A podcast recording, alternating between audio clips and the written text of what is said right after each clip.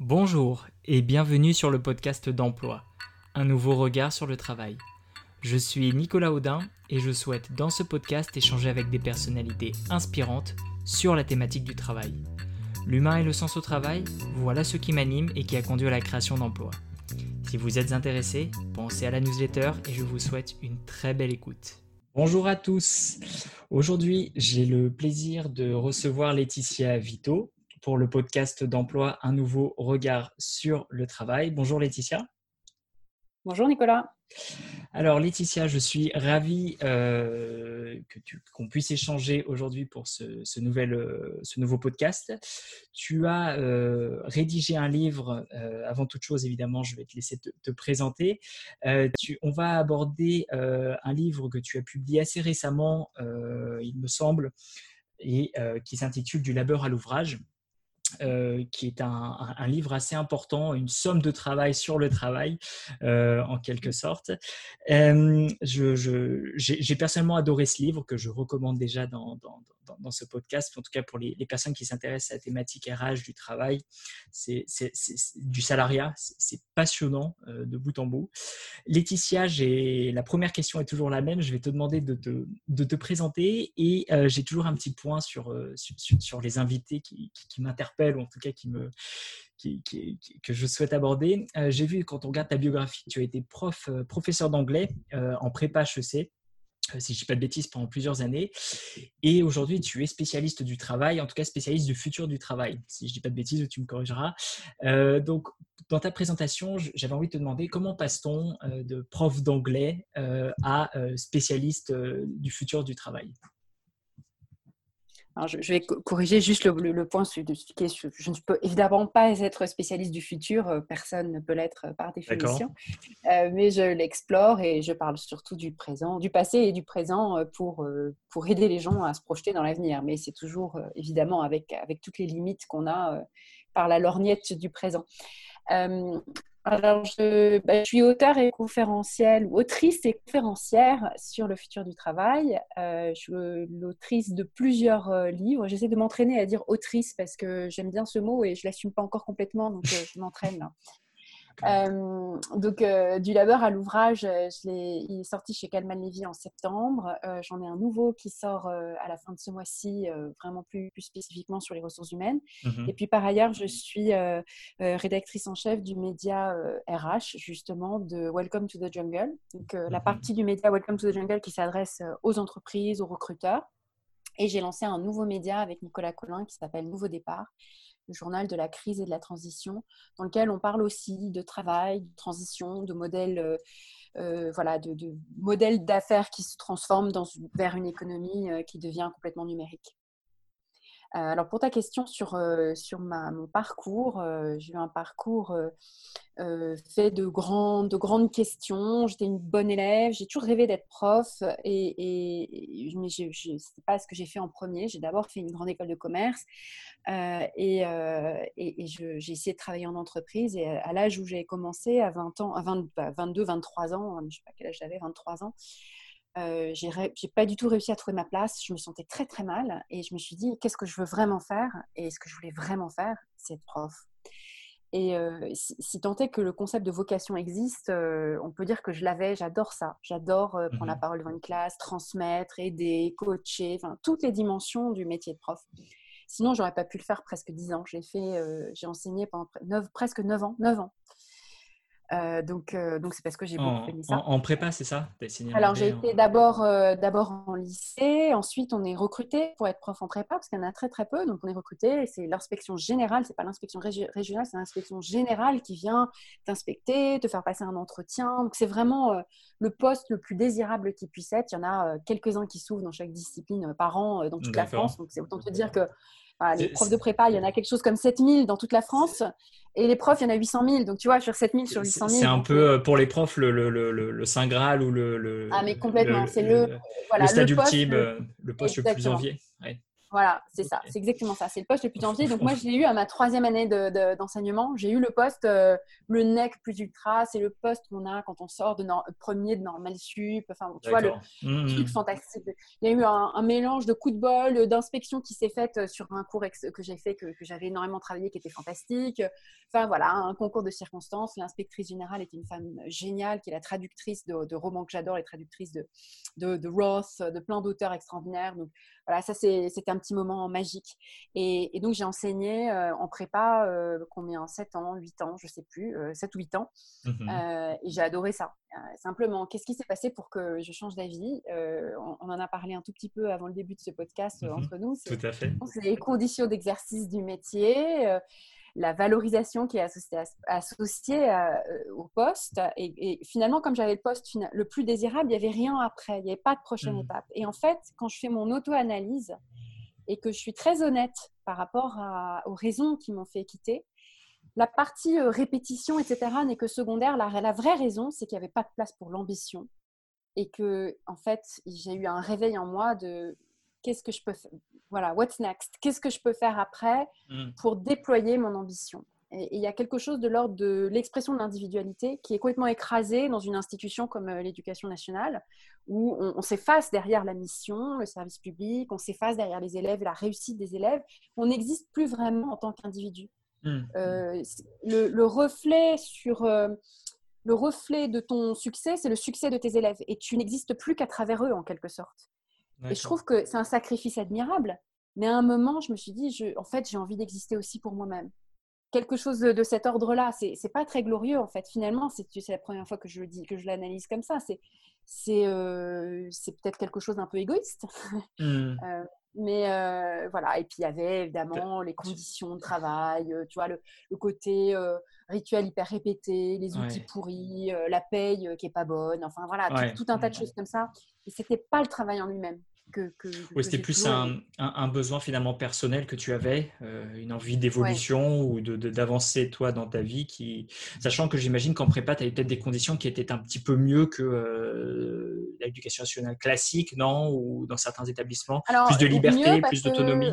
Ouais, plus d'autonomie, tu as beaucoup moins d'heures, donc tu peux vraiment bien préparer tes cours. Tu as un rapport du coup très privilégié avec tes étudiants que tu suis mmh. euh, longtemps. Euh, donc c'est un, petit peu, un petit peu meilleur. Euh, après, le reste est pareil. Hein, tu as mmh. les échelons, les grades. Euh, tu fais partie des, profs de lycée. Donc tu, ça fonctionne de la même manière que le lycée. En termes d'équipement, c'est la même chose. Tu n'as pas plus d'équipement que tes collègues du lycée. C'est la même chose. Hein, c'est le même cadre. Hein. Ça appartient au lycée, la, la classe préparatoire. D'accord.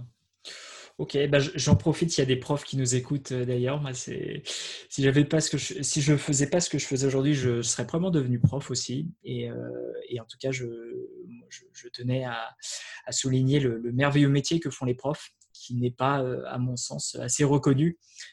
dans, mm. dans, parle du plus beau métier du monde. Je ne sais pas si c'est le plus beau métier du monde, c'est le plus beau travail au monde, mais en tout cas, il en fait probablement partie. et c'est vrai qu'en termes, tu en parles de, de rémunération, euh, pour la France, mm. mais je crois que c'est assez euh, peut-être pour la Finlande, il y a quelques pays qui, ou Singapour, tu dois, savoir, tu dois connaître mieux que moi, puis c'est pas la, thématique du jour. Mais c'est vrai qu'il y a, on pourrait refaire un autre podcast ou un article sur ça. il y a vraiment des choses à améliorer dessus. Euh, et je pense que toi, tu l'as vécu bah, nos voisins, euh, nos voisins allemands déjà en Allemagne, c'est un métier mmh. qui est très très très valorisé. Donc en Finlande, effectivement, puis en Allemagne, hein, c'est chez nos voisins d'à côté. et euh, toi, tu as, la, tu as la double culture allemande, non Oui, moi je suis moitié. Enfin, ma mère est allemande et mon père est français, donc j'ai les deux, les deux cultures. Et c'est pour ça que j'ai voulu être prof d'anglais, bien sûr, parce que je ne peux pas être prof d'allemand ou prof. D'accord. et, donc en Allemagne, par exemple oui, tu vois que c'est le, métier de prof est beaucoup plus reconnu. voilà, très très valorisé, très reconnu. Euh, il y a, il y a euh, effectivement une carrière qui évolue euh, très bien et, un meilleur niveau de vie aussi mmh, en mmh. moyenne quand on est professeur en Allemagne. Et c'est un vrai sujet et, on en parlera sûrement à l'occasion du Covid, c'est que justement tous ces métiers de service, de service public, les métiers mmh, bah, les métiers du, du, soin aussi, qui, qui, sont un petit peu dans le même, que je mets dans le même sac on parle toujours à propos de ces métiers-là de vocation et, ces prétextes en fait à ne, pas, euh, à, ne pas donner de reconnaissance matérielle et de valorisation économique. Mmh. Donc euh, c'est finalement toute la grande difficulté, euh, que ce soit pour les infirmières, pour les professeurs, on, a le même problème. exact. Ok, bon, bah, très bien pour, pour cette, cette première partie euh, d'introduction. Donc, on va revenir sur ton, sur ton livre Du labeur à l'ouvrage. Euh, et le premier point que je souhaitais aborder, euh, je souhaitais aborder avec toi, c'est que, euh, et moi c'est un, sujet que je traite actuellement sur, sur le blog emploi, c'est la thématique du salariat. Euh, la thématique du salariat est dans cette logique aussi de remise en cause, d'évolution et de remise en cause. Euh, j'aime bien ce terme de salariat bashing euh, et qu'on voit mmh, beaucoup notamment mmh, sur mmh. Internet. quitter votre vie de salarié, votre vie toute pourrie de salarié pour devenir auto-entrepreneur ou autre, qui se comprend à mon sens, qui est, justifié sur beaucoup de points. Tu, tu, tu évoques longuement l'histoire du, du salariat son lien euh, avec, euh, avec l'économie de masse. Euh, Laetitia, le premier point, c'est peux-tu nous, rappeler dans les grandes lignes, évidemment, c'est pas de faire un exposé détaillé, mais les grandes lignes de l'histoire du salariat que tu évoques dans ton livre, et pourquoi finalement on a considéré pendant longtemps qu'on avait comme un, cercle vertueux dans, ce système salarial, dans ce modèle salarial, et que les choses fonctionnaient relativement bien, je parle bien du passé. Mmh. Oui. Alors, c'est une histoire très, très récente. Et le problème quand on parle de salariat, c'est qu'on a tendance à imaginer que ce dont on parle est quelque chose euh, d'immuable et qu'on parle toujours de la même chose. Or, en réalité, quand on parle de salariat au XXe siècle et quand on parle de salariat aujourd'hui, c'est déjà plus la même chose. C'est déjà, il n'y a plus la même réalité derrière. Et alors, a fortiori, quand on parle du salariat avant le XXe siècle, euh, en réalité, le salariat avant le XXe siècle, ça n'était que précarité. C'était les mmh. travailleurs journaliers qui n'étaient pas artisans, qui, n'avaient pas de, qui ne possédaient rien, donc pas ni de ferme, ni d'atelier, ni quoi que ce soit. Ils avaient, ils n'avaient que leurs bras à vendre et ils vendaient leurs bras, en gros, à la journée euh, et euh, étaient à la merci le, fameux contrat de louage de service avec la tâche rémunérée, rémunérée enfin voilà, ils étaient rémunérés à la tâche finalement. Voilà, exactement. Et donc, c'était la précarité ultime. Hein. Euh, mm. et, tout d'un coup, au XXe siècle, on a inventé autre chose, un autre, un autre compromis, une autre relation entre le donneur d'ordre et le salarié. Et ça s'est mis en place assez rapidement en gros, entre euh, voilà, le début du XXe siècle, euh, les années 1910-1920, quand on prend l'entreprise Ford et, donc, euh, c'est pour ça qu'on entend parler de Fordisme. C'est vraiment dans l'industrie automobile que ça s'est mhm. créé, ce, nouveau type de contrat. Et puis ensuite, ça s'est enrichi jusqu'aux années 60-70. Et à partir des années 70, ça se remodifie à nouveau. Alors, dans les très grandes lignes, en gros, euh, donc, on a connu une grande montée en puissance du salariat comme forme dominante du contrat de travail euh, dans la seconde moitié du XXe siècle. Donc, si on mhm. prend la première moitié du XXe siècle, dans la plupart des pays euh, occidentaux, le salariat était archi minoritaire. C'était vraiment mhm. très, très peu de gens. Et petit à petit, ça a monté, monté, monté, monté, monté, jusqu'à atteindre un pic euh, quantitativement à la fin des années 90, début des années 2000, selon les pays. Le pic, c'est que je parle de... du ratio salariat, salarié indépendant. Quand tu parles de seconde, seconde moitié du XXe siècle, c'est période post-seconde guerre mondiale. On est post-45, c'est à peu près ça, les années 50, 60. Avec la coupure, de, la coupure de la seconde guerre mondiale, exactement. Oui, mm. tout à fait. Voilà, exactement. Et donc, euh, et donc le pic, c'est-à-dire le, voilà, le plus de 90% de gens qui sont euh, salariés, c'est euh, la fin du XXe siècle, mais à partir des années 70, on, on voit déjà des, des formes qui, qui, se, qui, qui, se transforment. Et pourtant, quand on en parle, on en parle toujours de manière binaire ou, de manière assez univoque, comme si on parlait de la même chose. Et on mhm. associe, c'est quand même très curieux, on associe aujourd'hui le salariat à la stabilité, à la, euh, voilà, à la protection, etc. Alors qu'en fait, dans les nouveaux salariés aujourd'hui, il y a beaucoup de précaires, il y a beaucoup de gens qui n'ont pas du tout euh, ce contrat-là. Et pourquoi? C'est parce que le modèle dominant qu'on a dans notre imaginaire, c'est le salariat fordiste, dans mhm. toutes ses dimensions les plus vertueuses et les plus protectrices, qui était un contrat, un compromis qui fonctionnait vraiment pas mal du tout. On avait voilà, une production de masse qui, qui, avait besoin d'une consommation de masse et les deux fonctionnaient très bien. Et puis des institutions et des rouages qui faisaient que tout cela, euh, euh, toute cette machine était bien huilée et fonctionnait parfaitement bien. Et le contrat était le suivant. Donc le travail n'était pas épanouissant.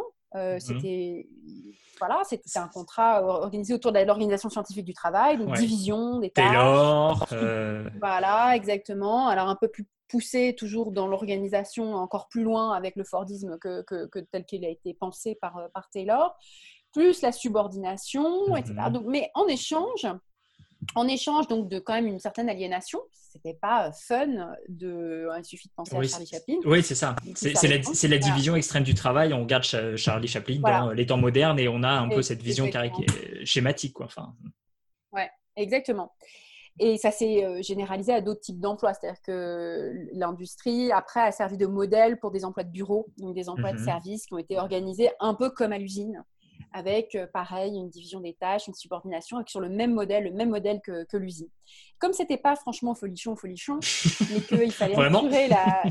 il fallait assurer la continuité de la production, il fallait assurer la facilité du recrutement et puis le fait de pas devoir. Il mhm. fallait que ça tourne, il fallait qu'il y ait, il fallait qu'il y ait des, humains tout le temps derrière les machines pour les faire tourner en continu pour que cette production puisse, puisse marcher.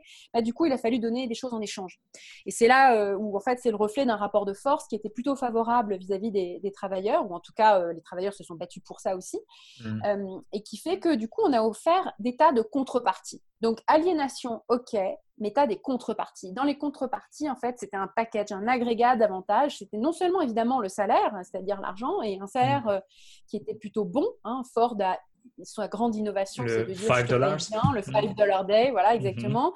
Je te paye bien, euh, comme ça, tu pourras te payer. En gros, le, le, le point de le repère, c'est est-ce que tu gagnes assez pour pouvoir te payer le produit que tu fabriques? Euh, et, donc ça, c'était évidemment euh, une innovation de génie. Euh, et on en a parlé pendant un siècle. Hein. Donc, donc, donc l'argent, des syndicats qui négocient pied à pied pour toi toutes sortes d'avantages. Donc tu sais que tes conditions de travail sont en amélioration constante. Une stabilité. Donc tu sais mm-hmm. que... Oui? Non, non, vas-y, je t'en prie. Je t'en prie une stabilité, donc tu sais que tu peux te, tu peux te projeter euh, dans, l'avenir, du moins dans un avenir proche, euh, parce qu'avec ta fiche de paye, tu as accès à, euh, au logement, parce que tu mhm. peux, tu, tu, as une, comment dire, une, possibilité de prouver ta solvabilité future, donc on te prête de l'argent si tu veux acheter quelque chose, ou on te loue un logement si tu es locataire. Donc tout à coup, tout d'un coup, il y a tout un univers de consommation qui s'ouvre à toi sur la base de cette fiche de paye, alors que ce n'était pas possible avant, parce que c'est une promesse de stabilité tu as des protections, la protection sociale qui se met en place, alors avec des, mmh. années, des, dates différentes selon les pays. Aux États-Unis, c'est euh, en gros, c'est pendant la Grande Dépression que Roosevelt a créé tout un tas de nouvelles institutions. La fameuse sécurité sociale. Exactement. Donc 1935, c'est la date clé pour euh, les États-Unis. En France, bah, c'est après la guerre, avec le Conseil national de la résistance, mmh. qu'on a créé la sécurité sociale. mais tout ça, c'était un peu le fruit de, l'évolution de ce rapport-là, de ce, rapport de force entre les travailleurs et les employeurs. On a créé des institutions solides et pérennes pour euh, le, rendre euh, durablement vertueux, ce rapport-là des conventions collectives, des congés payés. Donc euh, là aussi, il y a les années 30 en France, c'est 36, c'est le Front populaire, c'est les, semaines de congés payés. Voilà. Et donc, quand tu deviens salarié, eh ben, tu as tout ça. Tu as tout ça, mmh. tu as cette espèce de. En même temps, tu as une identité sociale, une identité politique via, via les syndicats. Euh, tu as un package de contrepartie qui fait que, en fait, c'est pas que tu t'éclates au travail, mais, mais, euh, mais en fait, c'est acceptable. Euh, c'est exactement ce que disait Adam Smith euh, quand, il, quand il parlait de la division du travail. C'est le premier, en gros, c'est le premier économiste tout court et c'est le premier économiste à avoir parlé de division du travail. Et il explique que la division du travail, nécessairement, ça appauvrit intellectuellement les individus, ça les mmh appauvrit cognitivement, ça leur enlève la maîtrise de leur ouvrage, du résultat de leur travail. Mais, dit-il, ça permet tellement d'enrichissement collectif qu'en fait, ça vaut quand même la peine. Il dit, OK, mhm. vous y perdez un peu, mais vous allez trouver des trucs plus sympas à côté. En gros, vous aurez plus de loisirs, vous aurez plus d'argent, donc ça ira. Euh, oui, c'est un... C'est un fair deal, quoi. C'est win-win. Chacun y trouve son compte et on arrive à et on arrive à on arrive à une équation qui satisfasse, enfin qui, puisse arriver à un résultat qui, qui, qui convienne à peu près à tout le monde. Euh, exactement, exactement ça.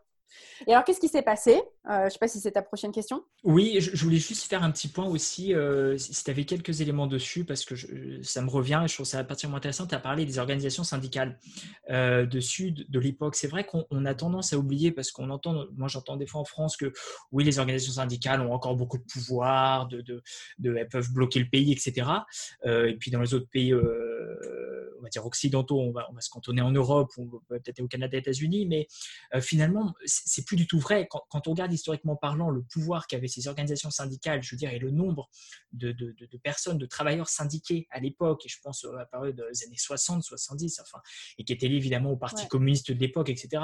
Et quand on voit actuellement, et je pense qu'avec les jeunes générations, c'est de pire en pire, il, y a de moins en moins de, personnes qui, en tout cas, les jeunes ne, se reconnaissent dans beaucoup de cas pas dans, ces organisations syndicales et, ne se syndiquent pas.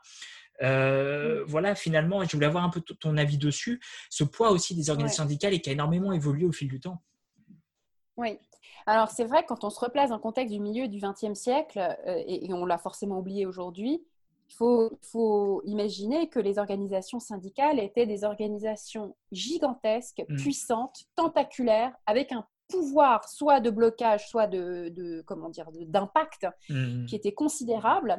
Et quand on regarde plus précisément dans l'histoire américaine, puisque Ford c'est une entreprise américaine et, et que on voit que tout ce qui s'est passé à Détroit, la capitale de l'automobile, a en quelque sorte euh, comment dire euh, montré la voie euh, dans toute l'industrie dans le monde entier qui a petit à petit rejoint, enfin créé des industries sur ce modèle. Et il y avait une industrie, un syndicat de l'automobile qui s'appelle UAW, United Automobile Workers, avec à sa tête pendant, pendant des décennies un homme qui s'appelait euh, Walter Reuter. Et Walter Reuter était, a longtemps été l'un des hommes les plus puissants de l'histoire américaine. Hmm. Euh, enfin, il reste dans l'histoire américaine l'un des hommes les plus puissants. Il était à la table des présidents, euh, de hmm. Truman, de Eisenhower, etc. Il était euh, et, en fait, on ne le regardait pas comme quelqu'un, euh, comme on regarde un syndicaliste aujourd'hui, c'est-à-dire, euh, bon, qui, sait ce, qui sait cette personne, quel est son pouvoir, qui il ou elle représente, et puis avec mm. cette suspicion que, en mm. fait, un syndicaliste, c'est des, c'est des, des, comme on dit en anglais, c'est des special interests. C'est pas l'intérêt de la nation, c'est un intérêt d'une petite catégorie d'individus. Mmh. Corporatiste. Et ça, c'est une fragmentation. Voilà, corporatiste. C'est une fragmentation qui s'est faite alors que à l'époque de Walter Reuter, dans l'histoire américaine, Walter Reuter, c'était mainstream. Hmm. Il parlait comme un homme politique au nom de la nation, de l'intérêt de, de l'économie américaine. Ça, il incarnait en fait l'intérêt général et pas hmm. l'intérêt particulier. Et là, il y a eu un renversement extraordinaire qui s'est fait à partir des années 70 avec la désindustrialisation, avec euh, euh, la mondialisation, avec des, modèles économiques qui, qui, se sont transformés, qui ont changé, des rapports de force qui ont évolué, et où du coup, les syndicats euh, qui étaient si puissants, ils ont assez peu évolué, ils se sont mis à, à comment dire, leur base s'est réduite comme peau de chagrin, parce qu'ils étaient hmm. tellement parfaitement faits pour le monde industriel, le modèle fordiste, que à mesure que l'industrie concerner de moins en moins de monde. Aujourd'hui, il y a très peu de travailleurs qui, sont dans le secteur d'industrie et qui travaillent dans les usines. En fait, quand par rapport à l'ensemble de la mmh. population active, c'est très peu. Et eh ben, et eh ben c'est ça, le, comment dire, la base des syndicats. Et ils n'ont pas évolué justement de manière tentaculaire pour euh, adresser euh, toutes, les autres, euh, toutes les autres catégories euh, de, travailleurs. Donc, quand on est devenu dans une économie de service, aujourd'hui, tout le monde travaille dans les services, que ce soit la femme de ménage ou le cadre qui fait de la ou le comptable, bah, tout le monde travaille dans les services. Et on voit que dans aucun de ces domaines, ni la femme de ménage, ni le comptable, ni, ni la personne qui fait du marketing, bah, là, il n'y a pas de tradition syndicale. Il n'y a pas d'institution qui, qui, leur parle. Il n'y a plus de conscience de classe, il n'y a plus mmh. rien, il n'y a plus de cette identité qui va avec. Donc c'est très long, on peut en parler très longuement de l'histoire des, des raisons du déclin des syndicats. Fondamentalement, c'est le déclin de l'industrie qui s'est mmh. accompagné du déclin des syndicats. et le seul endroit où il a vécu, c'est le public, c'est le secteur public. Mmh. Mais le secteur public aussi, il y a une dégradation constante euh, des conditions d'exercice du, travail. Et puis euh, là aussi, les syndicats n'ont pas tout à fait suivi l'évolution. Oui, c'est intimement lié finalement au salariat. L'évolution des organisations syndicales est aussi intimement liée au modèle Fordiste et à l'évolution du, salariat. Euh. Et d'ailleurs, c'est marrant, puis je vais, je, vais, je vais te poser la, question qui est liée évidemment, euh, mais c'est vrai que dans, la représentation qu'on a, on donne beaucoup dans, par les médias, j'ai la sensation, une représentation du travail encore très axée sur ce travail industriel Fordiste, alors que comme tu viens de le dire, finalement, il concerne, en tout cas pour les pays occidentaux, pays européens occidentaux, finalement très peu de monde. Euh, c'est vrai que la plupart des gens travaillent dans, dans, dans tertiaire, dans les métiers du service, comme tu dis. voilà, où en France, finalement, c'est les TPE, c'est les PME qui représentent, c'est pas les grosses industries qui représentent le, le, plus fort pourvoyeur d'emplois. et c'est vrai que pourtant, quand on écoute les discours politiques, les discours médiatiques, on est toujours dans cette vision un petit peu, c'est les grosses industries qui vont, qui vont vraiment pour, fournir l'emploi de demain, etc. Enfin, on, a un peu cette, euh, je sais pas ce que tu en penses, ce décalage. Ouais, il y a une distorsion de perception parce qu'on a construit notre imaginaire euh, sur ça, et puis parce que toutes les institutions qu'on a construites euh, en gros après la guerre, euh, mhm. elles étaient euh, basées sur euh, ce monde industriel. Et comme c'est des institutions qui sont bonnes, qu'il s'agisse de la sécurité sociale ou des congés payés, c'est quand même pas mal la sécurité sociale et les congés payés, et ben du coup on les a gardées. Mais on les a gardées, mais en fait elles ont été imaginées, conçues pour un monde qui n'est pas tout à fait celui d'aujourd'hui. Et du coup il y a une inadéquation parce qu'elles couvrent moins de monde en gros. Il y a des gens qui il y a des gens qui sont plus tout à fait couverts, il y a des gens qui ne se sentent pas tout à fait concernés, et puis la notion de congé quand on, y a plus quand on est entrepreneur, c'est moins pertinent. Enfin, il y a tout un tas de ces institutions qui sont des bonnes institutions qui collent plus à la mmh, réalité mmh, d'aujourd'hui mmh. et qui n'ont pas été réinventées pour euh, répondre aux mêmes besoins dans un monde qui a changé. Et c'est le cas, euh, bah, c'est le cas de la sécurité sociale par exemple aussi, où il y a de plus en plus de gens qui n'ont pas tout à fait les mêmes protections que celles qui avaient été pensées pour le monde industriel. Suivant leur statut. distorsion. Exactement. Exactement. Et donc, on pense toujours, effectivement, usine, un homme politique ou une femme politique, mais surtout un homme politique, va mettre un casque pour aller dans une usine pour parler de travail, alors qu'en fait, tout est fait par des robots et il n'y a pas beaucoup d'humain derrière. Euh, et toutes les définitions, le calcul de la retraite, euh, les définitions institutionnelles qu'on a faites de la pénibilité, hmm. des risques professionnels sont modelés sur le monde industriel. Un exemple très concret, c'est l'exposition aux produits chimiques. Quand tu travailles dans une grande usine de pétrochimie, tu as un cahier des charges extrêmement euh, bien défini sur ce qui constitue un risque et tu as euh, évidemment les protections adaptées, l'inspection euh, qui vérifie que tout se passe bien, mhm. les points de pénibilité pour ta retraite parce que tu es exposé à certains produits chimiques, etc. Mais par contre, il n'y a pas d'équivalent pour les femmes de ménage qui sont exposées au quotidien à un nombre de produits chimiques bien plus important qui en réalité sont face à des risques plus forts en quantité de, toxicité, enfin de, mhm. produits potentiellement toxiques. Hein. C'est pareil pour les, personnes qui travaillent dans les, ongles, là, tu sais, les, les ongleries, euh, les machins, ça aussi, c'est des, vraiment des produits chimiques très toxiques. Euh, alors, ça, concerne plus la jante féminine, alors là, je. non, blague à part. Bah, moi, je ne m'occupe pas de mes ongles aussi, mais c'est des produits chimiques très forts. Mais c'est juste pour dire que la définition de la pénibilité, oui, concerne, voilà, et, tu as raison, ça concerne la jante féminine, et c'est bien pour ça qu'il n'y a pas de protection. C'est parce qu'on n'en a rien à battre. Oui, et tu en parles dans ton livre d'ailleurs. le vrai travail. Et tu en parles dans ton livre d'ailleurs assez longuement de cette euh, finalement de cette mise à l'écart aussi, euh, j'allais dire euh, anormale en tout cas inéquitable de, de, de, des femmes, de la gente féminine dans la perception du travail.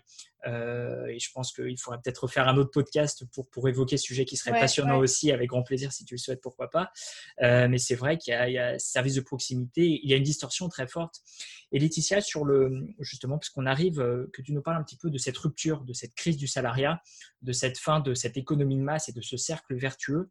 Et on l'a échangé un petit peu avant d'enregistrer ce podcast. Je souhaitais aussi que tu, que tu, souhaites hein, faire le lien avec le mouvement des Gilets jaunes, bon, qui concerne, qui est très franco-français français pour le coup et qui, euh, moi, m'a interpellé, en tout cas m'a intéressé sur beaucoup de plans, parce que je vois plusieurs liens qui, peuvent être faits avec la crise du salariat et, euh, et ce volet gilet jaune.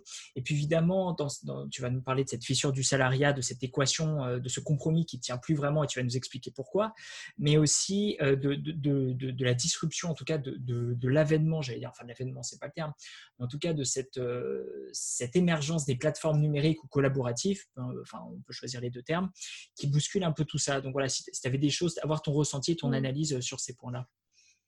D'accord. Euh, je vais commencer, je vais commencer par, euh, par les gilets jaunes et plus exactement la désagrégation du contrat Fordiste, du compromis Fordiste. Donc on l'a vu, il était super vertueux, ça marchait très bien. Et finalement, les contreparties positives faisaient qu'on acceptait l'aliénation. Et ce qui s'est passé assez progressivement, c'est que ça a commencé tout doucement dans les années 70 avec une désindustrialisation accélérée, mhm. une multiplication d'emplois hors de l'industrie qui donc ne collait pas à la définition euh, du compromis fordiste. Donc plus en plus de femmes euh, qui du coup n'étaient pas inclus dans ce compromis fordiste, donc beaucoup moins bien payées, des mhm. emplois qui étaient moins protégés, des contreparties qui étaient beaucoup plus faibles. Et donc il y a de plus en plus de gens qui se sont retrouvés avec la division du travail et la subordination mais mhm. avec beaucoup moins de ces contreparties. C'est-à-dire, par exemple, un salaire vraiment très mauvais. On voit que les inégalités ont augmenté très fortement à partir des années 70. Il y a de plus en plus de travailleurs très mal payés, très dévalorisés, donc, mmh. dont beaucoup de mmh. femmes dans les services de proximité. Donc le ménage euh, n'en est qu'un exemple parce que je, fais un focus dessus dans, le livre hein, sur, les femmes de ménage, mais il y a plein d'autres métiers comme ça qui sont peu valorisés, très peu payés. Tous les, euh, le, soin aux personnes âgées, les personnes qui s'occupent d'autres personnes en fait. Et, les euh, métiers les plus utiles, paradoxalement aussi. Oui, bien sûr, c'est ça où la crise du Covid l'illustre aujourd'hui. On aura peut-être l'occasion d'en parler juste après, mais effectivement, c'est ça. C'est tous les métiers dits nécessaires aujourd'hui. Ceux qui, en, gros, se sont pas arrêtés pendant pendant le confinement, euh, bah, ce sont euh, peu ou prou euh, tous les métiers, avec beaucoup plus de femmes que d'hommes, et ce sont beaucoup des métiers qui sont, qui sont peu payés, peu rémunérés, mais avec des conditions de travail parfois très difficiles, pas, pas, pas, du tout forcément différentes. Mmh. Donc en gros, les éléments négatifs du compromis fortiste sont restés à peu près intacts, on a répliqué la division du travail un peu partout. On a répliqué des formes de subordination euh, euh, qui, laissent peu de place euh, à la liberté individuelle, etc. Mais avec beaucoup moins de, avec beaucoup moins de, de contrepartie, donc moins de protection sociale pour certains. quand, on est, quand on est payé au lance-pierre sur des CDD, bah, les, les, institutions comme les congés payés, on n'en a pas vraiment. Quand on, a, quand on est en CDD, on n'a pas forcément justement cet élément de prouver la solvabilité, donc on n'a pas accès au logement. par ailleurs, les prix de l'immobilier se sont ont augmenté très très fortement. Donc justement, l'accès au logement est devenu un vrai problème pour beaucoup de travailleurs. Oui. C'est la problématique des contrats courts. Et puis, c'est vrai, euh, j'allais dire même du SMIC. Enfin, je veux dire, euh, quelqu'un avec un SMIC qui souhaiterait vivre à Paris, comment fait-il? C'est une question qui se comprend euh, parfaitement. Je veux dire, c'est impossible vis-à-vis de l'immobilier. Tu parles. Bah, tu vis à 5 tu vis à 5 dans une pièce. Absolument. c'est possible. Il y a plein de voilà et c'est d'ailleurs aujourd'hui les quartiers qui sont le plus touchés par la contagion. Mmh. les, les, endroits qui sont le plus touchés par la contagion, c'est les endroits où les conditions de vie et donc de confinement sont absolument désastreuses parce que mmh tu as 5-6 personnes dans une pièce. Donc oui, ils le font en fait, mais c'est juste qu'ils vivent pas du tout euh, confortablement. Non? C'est, effectivement, c'est le moins qu'on puisse dire. Et donc, tu as plein de contreparties comme ça qui se sont euh, un peu désagrégées. Tu as même euh, des gens qui ont la division de travail et la subordination, mais pas de salaire en fait. donc ça, c'est des, des, faux indépendants, des faux travailleurs indépendants. Euh, qui euh, en fait ont une subordination de fait ou en tout cas une dépendance, évidemment une dépendance économique très très très forte, peu de liberté, peu de marge de manœuvre. Et il y en a de toutes sortes hein, dans des sociétés euh, prestataires qui offrent des services mmh. aux entreprises parce qu'il y a une espèce de, de grand éclatement des services qu'on a externalisé beaucoup de choses. Et donc on fait appel à des sociétés qui, exactement, de prestataires qui coupent les coûts, qui traitent beaucoup plus mal les gens. et parfois les salariés pas. donc donc il y a même ça. Et puis, parallèlement à ça, avec le déclin des syndicats, le déclin de l'industrie, bah, c'est beaucoup un rapport de force qui s'est beaucoup dégradé du côté des travailleurs, donc pas de négociation collective. du coup, euh, il y a plus ces combats pour se dire ah ben, on, veut, on veut être payé plus, euh, voilà, on fait grève, machin, tout ça. C'est des choses qui, sont en baisse, il y a beaucoup moins de grèves, même si euh, on vient de passer par la longue grève de l'hiver. en réalité, si on met bout à bout tous les jours de grève, comment dire, en moyenne par salarié, euh, c'est absolument rien par rapport à ce qu'on avait dans les années 60-70. Mmh, mmh. tout à fait, euh, Ça, n'existe quasiment plus. Mmh, donc, euh, donc, tout ça, en fait, c'est désagrégé extrêmement rapidement, avec en plus la financiarisation de l'économie dans les années 90 et tout d'un coup l'apparition du chômage de masse, de cette menace sur, en fait, chaque emploi peut disparaître. Et en fait, bah non, je ne me sens pas en sécurité. Donc, cette notion de stabilité et de sécurité qui faisait partie du package elle a progressivement disparu. Et donc, cette forme de contrat bah, n'a plus grand-chose de très, très désirable parce qu'il euh, y a plein d'éléments qui manquent. Donc, il y a plus de questionnements qui se font du côté euh, du sens ou de la division du travail, de la subordination. Pourquoi est-ce que j'accepte ça si les contreparties ne sont pas, pas, pas, satisfaisantes De l'autre côté, bah, plus de gens qui ont l'impression que sur le papier, ils ont tout ce qu'il faut, mais la réalité n'est pas la même. Ils aimeraient pouvoir bien vivre de leur travail, comme leurs mmh. parents ou leurs grands-parents, ou leurs parents en particulier. Ils disent, mais c'est bizarre, euh, je, fais tout comme il faut, j'ai le contrat comme il faut, tout, mmh. tout, a l'air d'être bien. Je bosse, je fais mon travail. Exactement. Bien eh ben, tout désagrège. C'est les gilets jaunes. On est en plein dedans. Exactement. Exactement. Et c'est pour ça qu'il y avait une grande partie des gilets jaunes qui étaient en fait des salariés. Euh, on l'a dit euh, juste avant ce podcast, tu le disais très bien, qui sont, qui sont des salariés, qui sont euh, des gens qui en fait voudraient bien vivre de leur travail. Une espèce mmh. de fierté de, du travail. En fait, c'est un mouvement qui est pas, qui est très différent des mouvements qu'on a connus autrefois parce que c'est justement c'est pas un mouvement syndical, c'est pas un mouvement c'est pas un mouvement vraiment collectif au sens de euh, conscience de classe qui apporte mmh, une, mmh, enfin mmh, qui, qui, a une revendication commune, etc. En fait, c'est un ensemble de choses, de gens qui se reconnaissent plus dans des institutions qui les, qui les, qui leur conviennent plus vraiment. Et donc, il y a plein de problèmes en fait qui se sont agrégés qui se sont créés dans cette espèce de truc qui n'a ni queue ni tête, qui est un mouvement où on voyait tout, on entendait une chose et son contraire.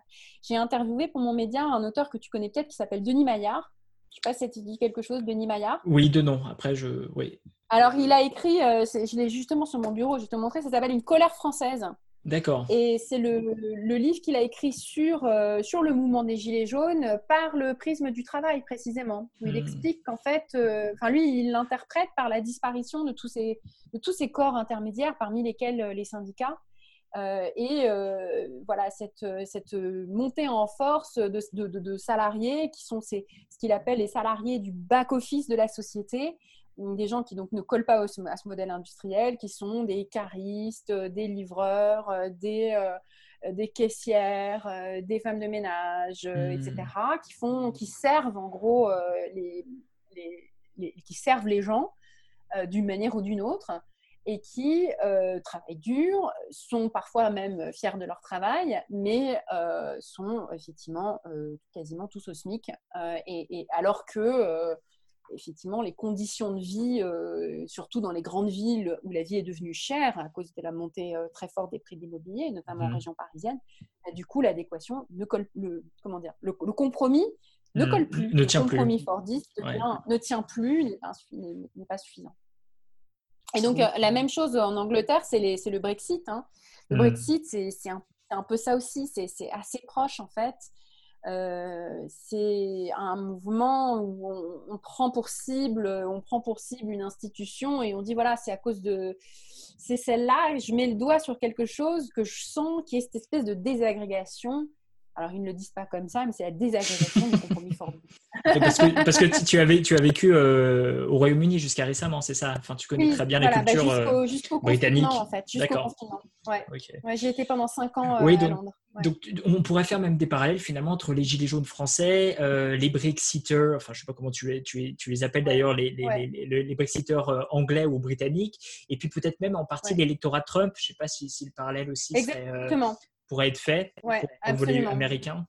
Absolument. Bah là, il y a la, Rust Belt, euh, toute la classe 15 ouvriers euh, hommes blancs euh, hmm. qui se sentent, alors qui pour le coup parfois n'ont plus de travail du tout. là, il n'y a pas que des salariés. Hein, dans le cas des électeurs de Trump, c'est aussi beaucoup de gens qui sont justement qui ont été, qui sont les grands perdants de la hmm. mondialisation, les grands perdants de l'économie numérique. Et parmi eux, c'est beaucoup de gens qui, soit autrefois, soit leurs parents, étaient, euh, des, euh, des, étaient dans ce compromis fordiste. Euh, et donc, on a cette impression d'un déclin, d'un déclin monumental, parce que les choses ne sont plus ce qu'elles sont. Avec en plus la dimension homme. Alors, dans le cas américain, c'est encore plus marqué, c'est qu'il y a ça, plus il y a la dimension homme-femme. Mmh c'est-à-dire qu'ils sentent que bah, leur, comment dire, leur, leur, état de mal supérieur est, mis en péril en permanence, c'est violent. Et puis, et le racisme parce que l'histoire américaine est inséparable d'une histoire de racisme. Donc c'est aussi cette impression d'être euh, bah, maintenant dominé par les non-blancs, ce qui, du point de vue démographique, va progressivement devenir une réalité. Mmh. C'est-à-dire qu'effectivement, les, blancs, euh, bah, aujourd'hui, mmh vont les, les, les, WASP, hein, les White Anglo-Saxon mmh. protestants, vont être un peu, bah, vont finir à un moment dans l'histoire dans l'évolution de la démographie par effectivement représenter moins de 50% de la population. Il n'y est pas mmh. encore, hein, mais ah, ça mmh. arrivera. On peut le prédire euh, quand on est quand on fait de la démographie. Et donc ça, c'est tout ce sentiment-là, effectivement, c'est sentiment d'être euh, euh, d'avoir euh, bah, d'avoir un paradis perdu. Et le paradis perdu, c'est celui des années 50. Euh, oui, de l'âge d'or. voilà, on avait de l'âge d'or de General Motors. Des, 30 glorieuses ce qu'on appelait. Euh, oui, est vraiment années 50, hein, parce que après, as eu des, parce qu'après les années 60, ah pour, le cas américain. pour les droits civiques, le cas américain, ouais. Tu parles du cas américain, tout Exactement. Je parle du cas américain, mais c'est un peu vrai pareil, à par ailleurs euh, dans les autres pays aussi, c'est qu'après, tu as les femmes qui rentrent sur le marché du travail, après, tu as euh, des revendications de minorités, tu as plein de choses qui, en quelque sorte, brouillent un peu ou, bousculent, viennent bousculer un peu ce modèle euh, du, de l'ouvrier homme, blanc, mâle, etc. Ouais, d'accord. était si dominant et qui, avait, qui gagnait assez pour faire vivre toute une famille, etc. Donc mmh. cette impression de déclin, elle est, elle est euh, extrêmement forte. Mmh. Et c'est le sentiment de perte, de perte de ce modèle-là. Ouais, et finalement, c'est vrai que c'est ce que tu dis, moi, ça rejoint aussi ce que j'analyse et ce que je ressens. C'est finalement, en fait, les gens, et notamment dans ce déclin du salariat, ont la sensation de se faire flouer très, très concrètement, c'est-à-dire qu'on euh, on est sur une promesse qui n'est plus tenue. Euh, concrètement. Euh, euh, et moi, j'entends beaucoup aussi quand on écoute un peu le discours, je me fais avoir, ils vont, ils, vont pas me la faire. Il y a toujours un peu ce discours de, en français en tout cas pour le cas français, ce discours de suspicion, de suspicion en disant de toute façon je vais pas être payé comme il faut, je vais plus avoir le droit, ma retraite, je vais plus l'avoir. enfin voilà. Et je pense que ça rejoint énormément ce que tu dis et, ça fait le lien aussi avec un Oui, c'est intéressant, ce que tu dis sur la France. Sur ce sentiment de défiance. Tu as raison, il y a un très ce sentiment de défiance, il est très français. Alors pour le coup, c'est vraiment très très fort. Français, et, très fort. Et ça rejoint les, travaux de Yann Algan sur la société de la défiance. Absolument. Bah, le livre, absolument, qui est Qui est, vraiment très intéressant et très juste. Euh, la vision négative, c'est de dire, bah voilà, ça c'est ce trait français qui n'est pas un trait euh, extraordinairement, euh, voilà, le cas de dire positif. Et en même temps, il y a un côté positif derrière aussi, c'est que c'est ça qui nous ramène à notre euh, histoire de finalement de, combat, de non-soumission, etc. Et, ce hmm. trait culturel fait que, eh ben, finalement, on se fait peut-être moins avoir. Et le fait hmm. est qu'on se fait quand même moins avoir que les Britanniques et on se fait quand même moins avoir que les Américains. C'est moins pire en tout cas. Il y a des choses qui se dégradent, mais c'est moins pire. Et c'est peut-être euh, cet esprit critique et cet esprit de rébellion. A priori, ça peut avoir des, conséquences positives à la fois pour euh, mener des bons combats, mais il faut que ça soit bien fait. Euh, et ouais, il faut que ce, il faut que ce soit bien tourné. Il faut que la colère soit bien, soit bien dirigée aussi. Parce que il faut que la, exactement soit dirigée vers quelque chose qui est de l'ordre de l'action. Parce que si c'est juste, si c'est juste de la destruction pure, euh, bon, après, ça, n'engage que moi, mais je pense pas. Et c'est ce qu'on a vu malheureusement à la fin des Gilets jaunes. Euh, ou si c'est juste pour détruire, et c'est ce qu'on prend aussi, je veux dire, mais il faut une colère dirigée aussi, une colère euh, constructive. Absolument d'accord, mais, je parlais du trait culturel en fait, que du coup, cet élément culturel qu'on peut interpréter exclusivement de manière négative. Oui, pessimiste, euh, râleur. Les Français sont pas très sympas, euh, honnêtement. Euh, moi, après avoir vécu 5 ans en Angleterre, je peux dire que c'est plus, c'est, plus doux au quotidien de vivre à Londres que de vivre à Paris. Oui, c'est vrai. Bah, après, oui, après, j'allais dire, il y a peut-être une différence. Je vais pas faire la, dichotomie euh, débile Paris-province, mais ou région. Mais bon, après, ça dépend des coins où tu viens en France. Mais oui, je, serais, assez d'accord avec toi. En tout cas, en tout cas, en tout cas, c'est, c'est, rude, à Paris. En tout cas, c'est sûr qu'on est, on est beaucoup moins sympa euh, malheureusement euh, beaucoup plus râleur, négatif, pessimiste mmh. en France, et particulièrement à Paris. hostile. bon, c'est moins vrai dans le coin de France, mais bon, après, chacun a son, son, ressenti. Laetitia, pour sortir de cette, dans ton ouvrage, tu parles de, donc, du labeur à l'ouvrage. On va parler de l'ouvrage. Euh, donc, mmh. si on résume un petit peu, le labeur, c'était ce contrat fordiste, aliénant, euh, division du travail, mais avec une contrepartie, une équation euh, qui, tenait la route, puisqu'en contrepartie, bah, il y avait une rémunération qui permettait de bien vivre, des conditions de travail et puis des prestations et des droits qui étaient garantis je caricature un petit peu. Et pour le cas français, j'imagine c'est peut-être moins le cas pour les pays anglo-saxons, américains et, anglais. On n'aura peut-être pas le temps d'y revenir, mais ça pourrait être mmh, intéressant. Mmh. Mais pour le cas français, on pense, alors, et en plus c'est un sujet d'actualité, on pense à la grève euh, récente là, mmh. euh, qui à Paris nous a, s'est fait sentir pour le coup euh, sur, sur une retraite, j'allais dire, assurée. En tout cas, on est certain, et c'est vrai que les retraités français, enfin la génération des baby boomers, moi, je pense que ça, n'engage que moi. On n'aura pas du tout, ce, malheureusement, ce sera très différent dans, dans, dans, dans la perception des, des droits et des, qu'on aura euh, vis-à-vis de notre retraite. Mais c'est vrai que la génération des baby boomers, quand on prend le comparatif européen notamment, on voit que les, retraités français sont, en haut de la. Et, c'est très bien d'ailleurs. Mais on voit les retraités français sont, euh, bénéficient quand même de prestations, enfin de, voilà, de, prestations, d'une couverture, d'une sécurité assez importante. D'ailleurs, quand on voyage en Europe ou ailleurs, on voit beaucoup de retraités français. C'est une image qui marque toujours avec leur petit sac quechua, en groupe, tout joyeux, tout guilleret, et puis on les voit comme une espèce de un peu adolescent, une seconde vie, les soucis sont passés. Mhm. J'ai toujours un peu cette mhm. sensation-là. Euh, et puis C'est généralisé à euh, toutes les, toutes les, tous les retraités plus ou moins euh, des pays occidentaux, hein, parce que pour le coup, les Allemands, c'est pareil. Et raison, c'est une classe d'âge. C'est la classe d'âge qui a pleinement profité du compromis fordiste, qui en plus, pour beaucoup, ont pu investir, s'acheter un logement au moment où c'était abordable, etc. Et donc, du coup, ils, ils, ont un petit peu, ils ont eu le plein emploi, ils ont eu le, le compromis vertueux et ils ont la bonne retraite. Donc, à mmh. toutes les étapes, bah, ça s'est quand même pas mal passé, en moyenne, mieux que pour la génération d'après et a fortiori bah, la tienne. Quoi. Parce que là, pour tout, bah, c'est plus compliqué. Ouais, c'est plus compliqué. Mais alors, du coup, comme tu n'as plus les contreparties, bah, comme tu n'as plus la contrepartie, tu as une remise en question, surtout chez les plus jeunes et chez ta génération, beaucoup plus forte les conditions de travail offertes dans le salariat. et du sens. Exactement. Et donc, en gros, on se pose beaucoup plus la question, pas parce qu'on est fondamentalement différent de nos parents, c'est pas ça. C'est juste qu'on a, on a tellement intégré le fait que ces contreparties n'existaient pas ou n'étaient mmh. plus aussi bonnes qu'on se dit, mais bon sang, pourquoi se farcir cette aliénation? Et ça s'incarne dans, euh, tu vois, cette fameuse, alors pour les plus privilégiés, la fameuse révolte des premiers de la classe dont parle euh, Jean-Laurent Casselli, euh, mais pour d'autres, c'est les, les bullshit jobs. Enfin, tu as plein de concepts comme ça qui, mmh. qui, incarnent cette remise en question. Voilà, des, des, des boulots qu'on voit comme chiants, tu vois. Mmh. oh, mettre un costume, mon Dieu. Aller à la défense, quelle horreur. Le présentéisme, quelle horreur. Et mmh. puis, ça peut être n'importe quel type de boulot, mais c'est genre, oh, des horaires fixes. Oh, mon Dieu, non. Et alors, euh, tu vois, du côté des personnes plus âgées, tu en as beaucoup qui disent Oh, mais qu'est-ce que c'est que ces jeunes qui ne veulent pas travailler euh? Non, ce n'est pas les mêmes conditions que celles que tu avais toi. Donc, bah, oui, euh. oui, oui. oui, en fait, en fait le, réel, le réel n'est plus tout, tout le même. On ne peut pas comparer un réel de l'époque des baby boomers. D'ailleurs, ça se ressent des codes et des mentalités. cette question de présentéisme aussi, c'est vrai que nous, les jeunes générations, ce que tu le dis.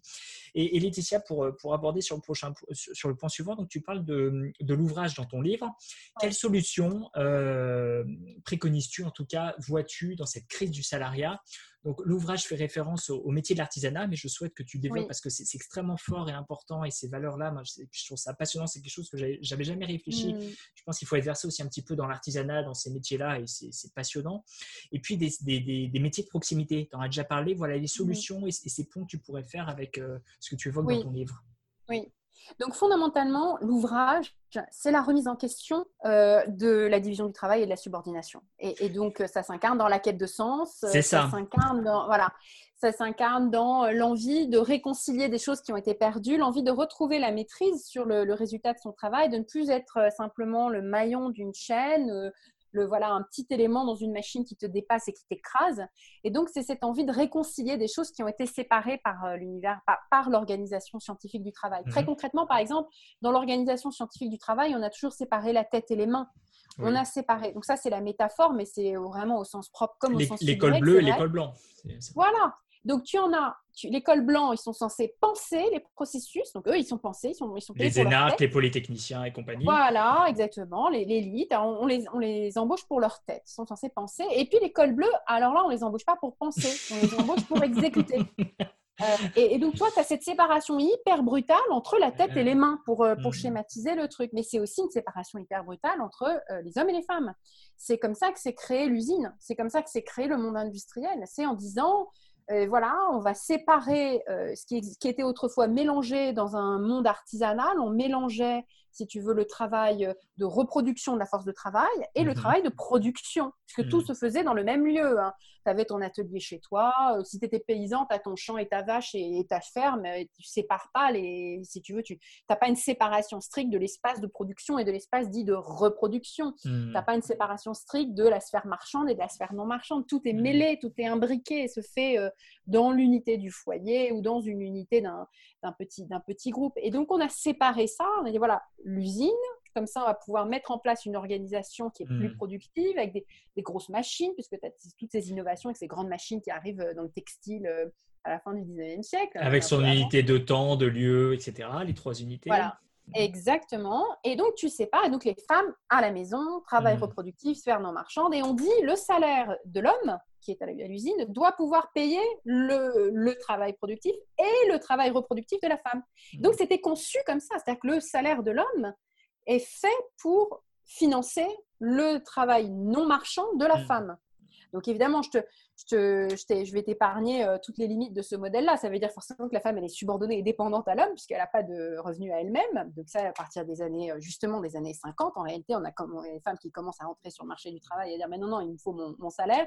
Mais avec cette idée qui a duré très, très longtemps, qui est que, bah non, mais ton salaire, c'est un salaire de complément, puisque c'est ton mari qui gagne. Oui, mais j'ai pas de mari. Non, non, pas de problème, euh, on s'en fiche. De toute façon, tu un salaire de complément.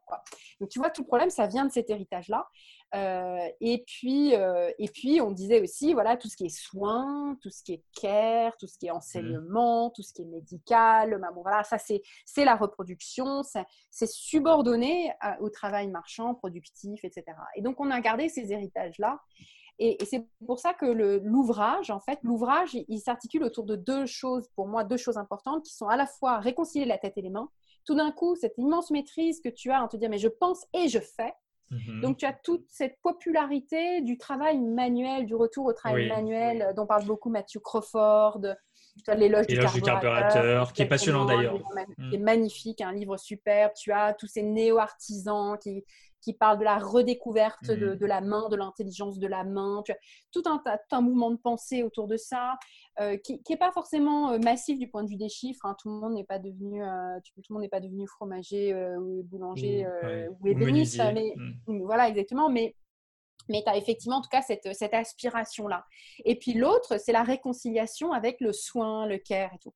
Et quand tu vois les, les gens qui se reconvertissent, qui quittent un emploi qu'ils n'aiment plus pour essayer de faire autre chose, tous, ils ont envie de aider, accompagner, mmh. coacher, euh, entraîner, enseigner, tous ces mots-là, tu sais, qui sont finalement autour de la en quelque sorte de la reproduction de la force de travail, tu vois. C'est je veux aider les autres, je veux, tu vois.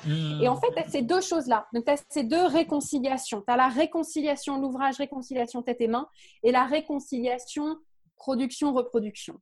Et donc, la réconciliation homme-femme, en fait, dans les, dans les lignées de Yang, quoi, dans, à l'intérieur des hommes comme à l'intérieur des femmes. Hein. Je ne parle pas, euh, pour le coup, c'est pas sexué ce que je dis là, ça, ça s'applique autant euh, ça peut s'appliquer à n'importe quel individu, y compris, euh, y compris les hommes. Et, euh, donc, tu as beaucoup plus de gens qui disent je veux essayer de, créer mon activité en dehors de ce modèle-là, qui, était très, qui est violent en fait, qui est, que je vis comme étant violent. Donc, je ne veux plus de mhm. subordination. Donc, ça, c'est des gens qui choisissent de devenir indépendants. Il y en a beaucoup, il y en a quand même beaucoup plus. Donc, depuis le début des années 2000 et en France et en particulier depuis 2007-2008 avec la création du statut d'entrepreneur, mmh. voilà, on a quand même émergent, voilà, d'une nouvelle, euh, bah, d'une nouvelle classe de, de, travailleurs indépendants qui parfois le mmh. font en complément d'autre chose. Euh, voilà, c'est, et, qui, est très fort chez les jeunes générations d'ailleurs aussi. Hein. alors, oui. Pas, pas tant que ça non, euh, pas tant que ça. C'est que la moyenne d'âge n'est pas si basse que ça. Je me souviens plus du chiffre exact, mais c'est pas si bas que ça. D'accord. Et puis, en fait, as des classes d'âge plus âgées qui s'y convertissent aussi. C'est-à-dire des quarantenaires qui ont fait une carrière de 15-20 ans quelque part, mhm. qui euh, soit se prennent des claques sur le marché du travail parce qu'ils sont déjà vus comme seniors à 43 ans, tu vois. Mhm. Enfin, je veux dire, alors qu'ils sont censés bosser encore 30 ans, ils sont censés cotiser encore 30 ans parce qu'ils n'auront pas de retraite, tu vois. Euh, donc, donc, ils se disent, ben, je vais me mettre à mon compte, je vais faire du conseil, j'ai déjà un réseau. Et donc, donc ça, c'est des gens plutôt privilégiés. Hein. Ils ont déjà une, voilà, effectivement, ils ont déjà la force d'un réseau derrière eux, une expertise qu'ils ont créée et tout ça. Et ils quittent le monde du salariat pour créer, euh, pour créer leur propre entreprise. Donc, tu en as mm. quand même pas si peu. Tu en as dans tous les domaines, dans, dans tous les secteurs. Tu as, aussi des femmes. Et euh, si, on a, si on regarde que le numérique et les startups, on a l'impression que c'est un monde d'hommes. Mais si on regarde l'ensemble des entreprises qui se créent, c'est quand même beaucoup plus mixte et tu as quand même euh, pas mal de classes d'âge différentes. Et en fait, c'est le nouvel entrant sur le marché du travail, qu'il soit jeune ou vieux, euh, qui va euh, s'inscrire dans un autre modèle parce qu'il ne peut plus retrouver le compromis fordiste mm. dans, dans, toute sa splendeur. Et donc, le meilleur moyen, c'est que tu te débrouilles et tu, tu, tu crées ton activité. Finalement, tu arrives à, à, remettre ensemble les éléments de l'agrégat que tu avais à l'époque dans, ton compromis fordiste sans la division du travail et sans la subordination. Hmm. Et donc, c'est très dur, c'est pas facile du tout, mais euh, c'est un, choix et une voie qui devient possible pour beaucoup. Maintenant, la grande question pour beaucoup euh, de, ces gens-là, c'est que c'est si difficile d'imaginer un contrat d'ouvrage pour soi-même, puisque ça va être différent selon ce que tu fais, ton métier, etc. Puis parce que c'est vraiment le règne de la débrouille. Mm-hmm. C'est si difficile qu'il faudrait maintenant y remettre une dimension collective et recréer et penser à recréer des institutions qui collent pour permettre la création de ces contrats d'ouvrage. Donc, c'est un filet de protection sociale qui te permet de prendre des risques, de créer une entreprise, de créer quelque chose en ayant quand même des revenus, un peu à la suédoise, mais euh, mhm. euh, tu vois, c'est qu'en gros, euh, tu te fais virer, bah, tu, tu, réinventes. D'ailleurs, le, comment dire, la protection chômage sert en grande partie à ça. Beaucoup de gens qui créent une entreprise le font parce qu'ils ont les allocations chômage. Oui, oui sinon ils ne le feraient pas. ils ont ce filet de sécurité. Exactement, mais il n'est pas accessible à tous. Il faut avoir négocié une rupture de une. Oui, tout à fait. il faut avoir été salarié. Une ancienneté, etc. Mm. Exactement. Il faudrait un peu la même chose pour tout le monde, en fait, euh, et, pour, pour, permettre justement aux gens de créer leur, leur contrat d'ouvrage. Il faudrait, évidemment, sur une vie où on va travailler beaucoup plus longtemps, tu l'as dit toi-même, les retraites, euh, ça va pas être glorieux, glorieux euh, dans, dans, 30 ans. Donc, ben, donc, on sait que, d'une part, on sait qu'on va devoir travailler plus longtemps, mais on peut pas travailler plus longtemps sur ce modèle. Oui le modèle euh, Fordiste. Parce que c'est insupportable, tu es crevé, tu peux pas, à 65 ans, tu es épuisé. Oui, et, c'est marrant parce que c'est le discours que tu entends beaucoup de gens de cet âge-là, de 50, 60 ans, disant euh, on me demande de faire un, même un ou deux ans de plus, je peux pas. Je peux pas. Je peux pas. C'est insupportable. C'est insupportable, absolument. Oui, parce, qu'on est encore. Ouais. Parce qu'on est, encore, sur l'ancien modèle. calé sur l'ancien modèle, absolument. Je peux pas tant qu'on reste sur cet ancien modèle. Exactement. Et c'est pas possible. Parce que donc sur l'ancien modèle, il était fait sur la vie en trois phases. Tu as mm. la formation, le travail. travail, alors là, c'est à fond, à fond, à fond. et puis la retraite, tu les batteries. Un petit peu. Voilà, exactement. Et la retraite, t'en profites un petit peu. Et en fait, ça, c'est phase. Ce modèle en trois phases, il est en train d'être explosé. Maintenant, tu as plein de phases. Tu vas faire un premier métier, ensuite, euh, tu te reformes, ensuite, tu en fais un autre à temps partiel parce que tu t'occupes de tes parents. Hmm. Ensuite, tu en fais un autre euh, tu, te mets à ton compte parce que tu as un enfant, ensuite tu fais autre chose. Enfin, tu vois, tu, hmm. tu... as plusieurs vies. Tu as plusieurs vies. dans, Et tant mieux. Enfin, bon, ça, ça, ça que moi, mais j'ai envie de dire. Et du coup, tu peux te reposer aussi un petit peu plus parce qu'en fait, si ton quota de repos, c'est que quand tu es vieux, oui. Euh, bah en fait, c'est dur et effectivement, euh, passer 58, 59 ans, tu dis vivement, euh, vivement la retraite parce que je ne peux jamais me reposer et, c'est ce que beaucoup d'auteurs, euh, d'indépendants, enfin en tout cas, ou de, promoteurs, j'allais dire, de l'entrepreneuriat, je pense à Olivier Roland ou d'autres que j'aime bien, que je suis, euh, et non, quand on prend leurs travaux, leurs ouvrages, c'est de dire finalement cette conception très euh, linéaire et en trois phases, comme tu le disais, est assez absurde finalement et correspond même pas forcément à, une évolution saine de l'être humain, j'allais dire de l'homme. Parce que comme tu dis, tu vas te former, on te dit tu vas te former que la première étape de ta vie, sauf que la formation doit se faire toute ta vie. Je veux dire, on est censé apprendre toute sa vie et c'est, enfin, mmh, voilà, c'est mmh. on apprend euh, toute sa vie. C'est pas juste de 0 à 25 ans ou à 20 ans, peu importe. Ensuite, on te demande de, t'épuiser dans un dans, dans, un travail, euh, et puis au détriment de ta sphère euh, familiale, de ta sphère privée, de choses comme ça. Et puis, euh, puis tu as la retraite où finalement, là, eh ben, tu passes d'un extrême à un autre, on te dit, bah, tu n'as plus rien à faire et tu n'as plus d'activité. Et voilà, et c'est pas forcément. Mmh, mmh, mmh, bon, bah, super. Tiens, on va arriver à la dernière question, on va arriver au terme de, ce podcast. c'est la question que je pose à chaque fois, si tu as quelques minutes pour, pour nous le dire. comment vois-tu le, le, futur du travail? Et je pense, évidemment, on est dans le contexte toujours Covid-19, contexte assez particulier, et je voulais te, te, demander vis-à-vis des métiers du care, des métiers du service, des métiers de proximité, parce que, et j'espère, moi, à titre personnel, que ces métiers je ne sais pas si ce sera le cas, mais seront mieux reconnus. Il y aura une évolution vis-à-vis de ces mmh, mmh, métiers-là. Mmh.